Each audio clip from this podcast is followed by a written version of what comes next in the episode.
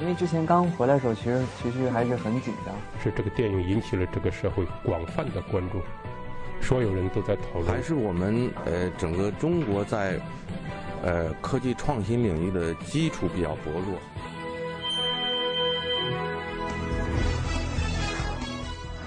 影响有影响力的人，中国新闻周刊。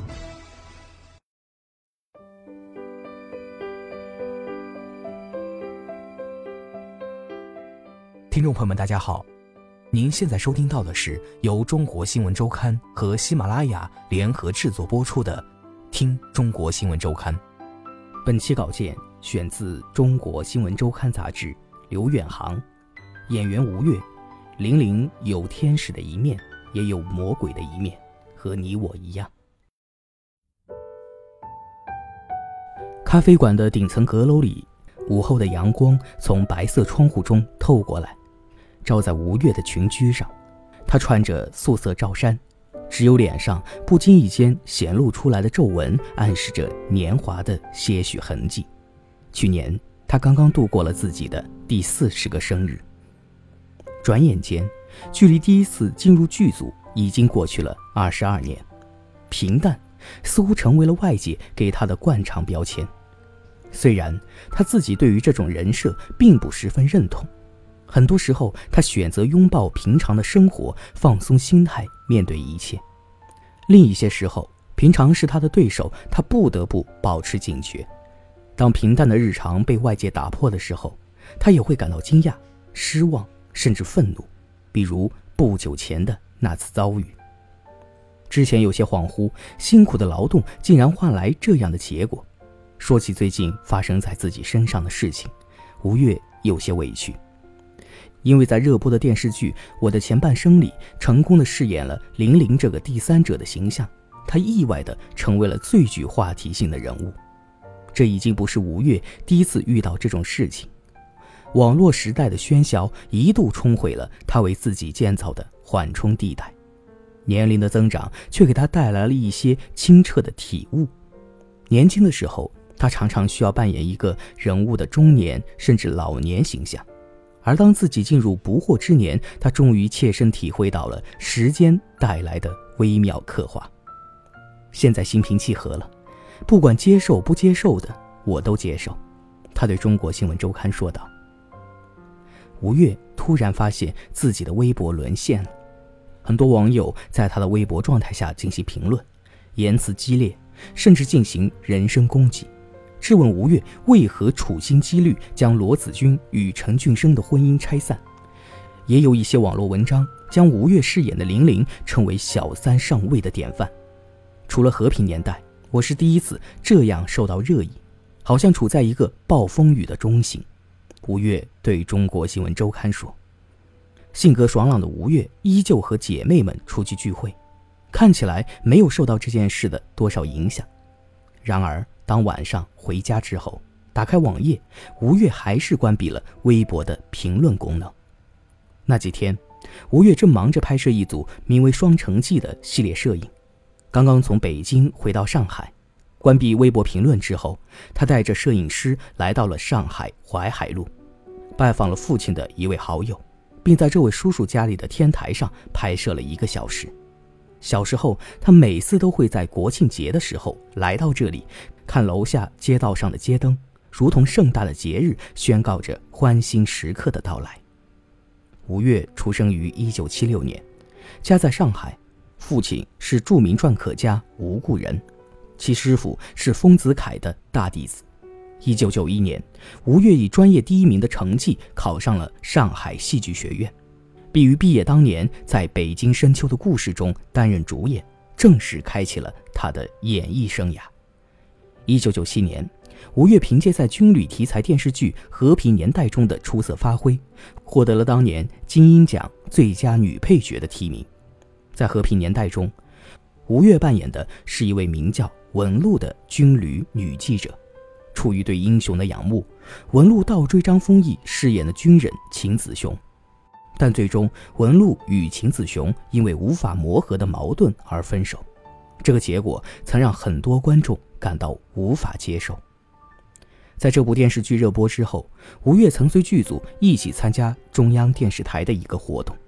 在活动上，一位观众当众对吴越质问道：“你为什么要打掉秦子雄的孩子？那可是中国人民解放军的孩子。”吴越觉得有些错愕，觉得这样的问题应该由编剧回答，而不是自己这个演员。剧本就是那么写的，可是人家就是代入感很强。完全觉得是真的。吴越对中国新闻周刊回忆，从那时候起，吴越就切身体会到了部分观众对于角色与演员关系的误解，有些东西是有毒素的。站在道德的角度，用不尊重人的方式，这是畸形的混合体。他说，同时他也明白，必须要下更多的功夫，才能将角色更好的完成。吴越觉得。自己在和平年代后半段关于文禄中年生活的刻画并不好，那时候他刚刚二十岁，还无从体会到不同的人生阶段里时间给角色带来的微妙变化，对于时代变革下的人物也没有理解得很透彻，只是按照剧本去演。此后的十年里，吴越往返于上海和北京，不断尝试新的角色类型，也参演了多部电影和话剧。是《恋爱的犀牛》女主角明明的首任扮演者，清新而具有神经质，这是这部话剧的导演孟京辉对吴越的评价。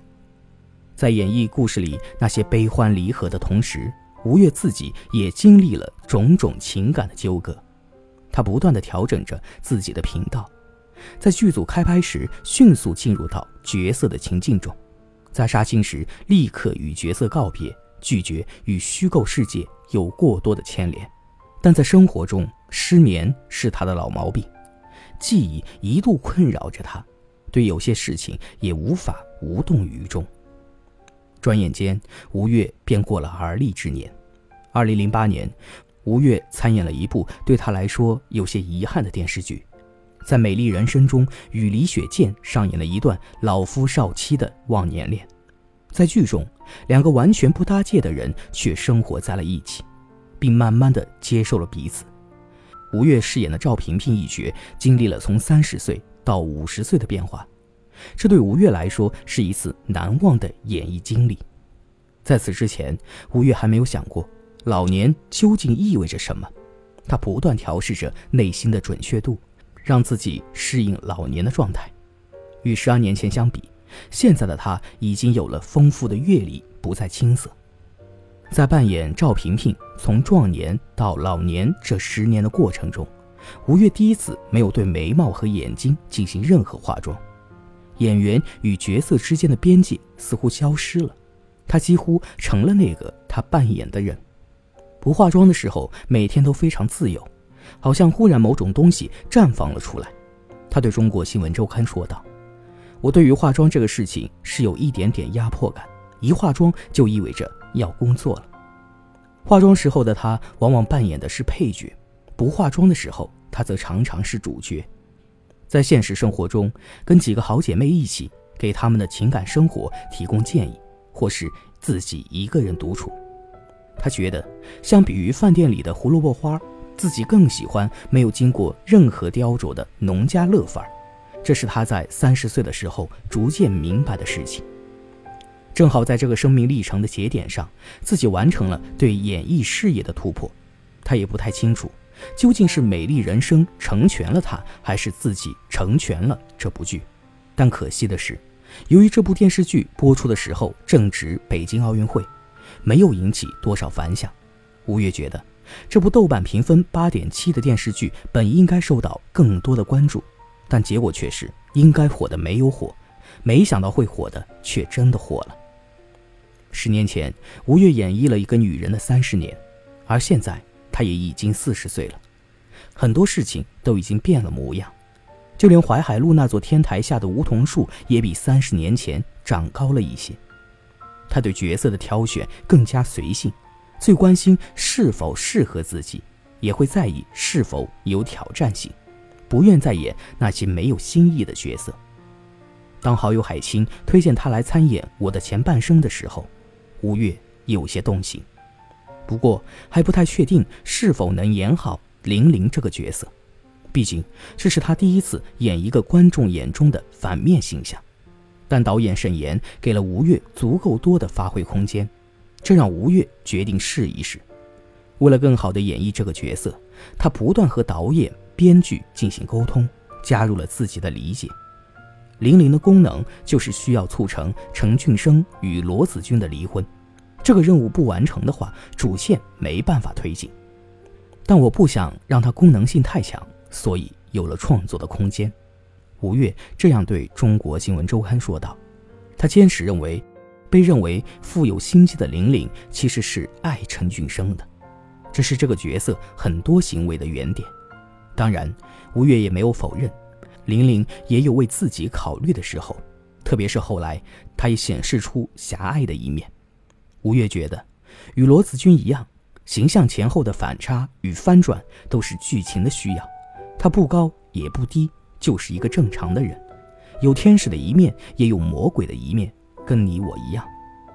他说这话的时候，透露着确定的语气，嘴角依旧带着笑容。然而，当自己的微博被黑粉攻陷的时候，他也一度怀疑，这是否应该归因于自己没有演好这个角色。他关掉了微博评论，想要忽略掉那些说要手撕玲玲的声音，继续自己的工作和生活，却不得不面对闻讯而来的众多媒体。对于那些他认为不怀好意的提问，吴越会当场表明自己的态度，指出对方的偏颇。面对采访者充满同情与理解的安慰，他也会受到触动，甚至落泪。他扮演玲玲这个角色游刃有余。却因此受到了一些观众的误解，现实中也曾一度落入罗子君那样的境遇，但如今习惯了独自生活的他，却越来越像是唐晶。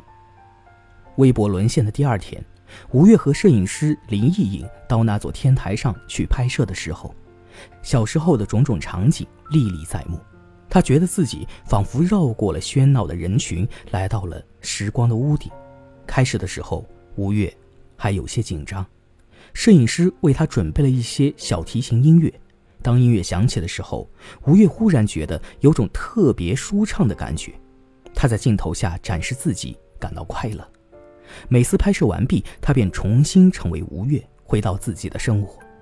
他说：“人若无癖不可交。”他的一个癖好是从来不看自己演的电视剧，准备等到自己老了以后，慢慢的将所有作品。慢慢回放，看着自己从二十岁一直到四十岁，甚至五十岁的变化，那也许很有趣。